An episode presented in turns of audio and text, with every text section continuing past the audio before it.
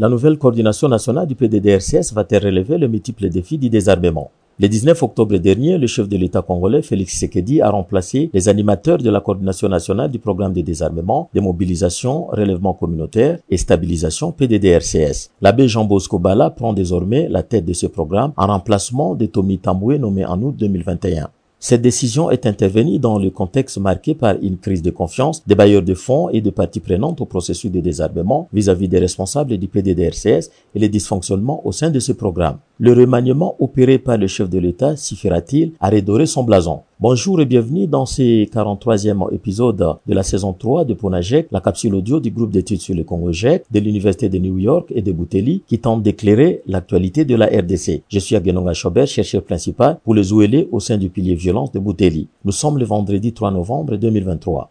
Le chef de l'État congolais a créé le PDDRCS en juillet 2021 par la fusion du Programme national de désarmement PNDDR et le Programme de stabilisation et reconstruction des zones sortant des conflits armés STAREC. Contrairement à ces deux programmes qui relevaient respectivement du ministère de la Défense et du ministère du Plan, le PDDRCS est un service public placé sous la haute autorité du président de la République, créé pour promouvoir la stabilité par la réintégration des ex-combattants dans la vie civile au sein des communautés et non au sein des forces armées de la RDC selon les dispositions de l'ordonnance qu'il a créée. Mais deux ans après sa création, le PDDRCS peine à désarmer ses combattants. Depuis le 17 avril 2023, il a lancé un site pilote de désarmement à Diango, en Ituri, qui n'a reçu qu'une centaine de combattants sur les dizaines de milliers qui sont actifs dans cette province. En plus, euh, ces combattants sont issus des factions dissidentes de l'IRDPC Codeco et FPIC qui n'étaient plus actifs depuis deux mois. Les branches principales de l'IRDPC Codeco, FPIC Zahir et MAPI ont refusé d'adhérer à ce processus et ont continué à perpétrer des violences.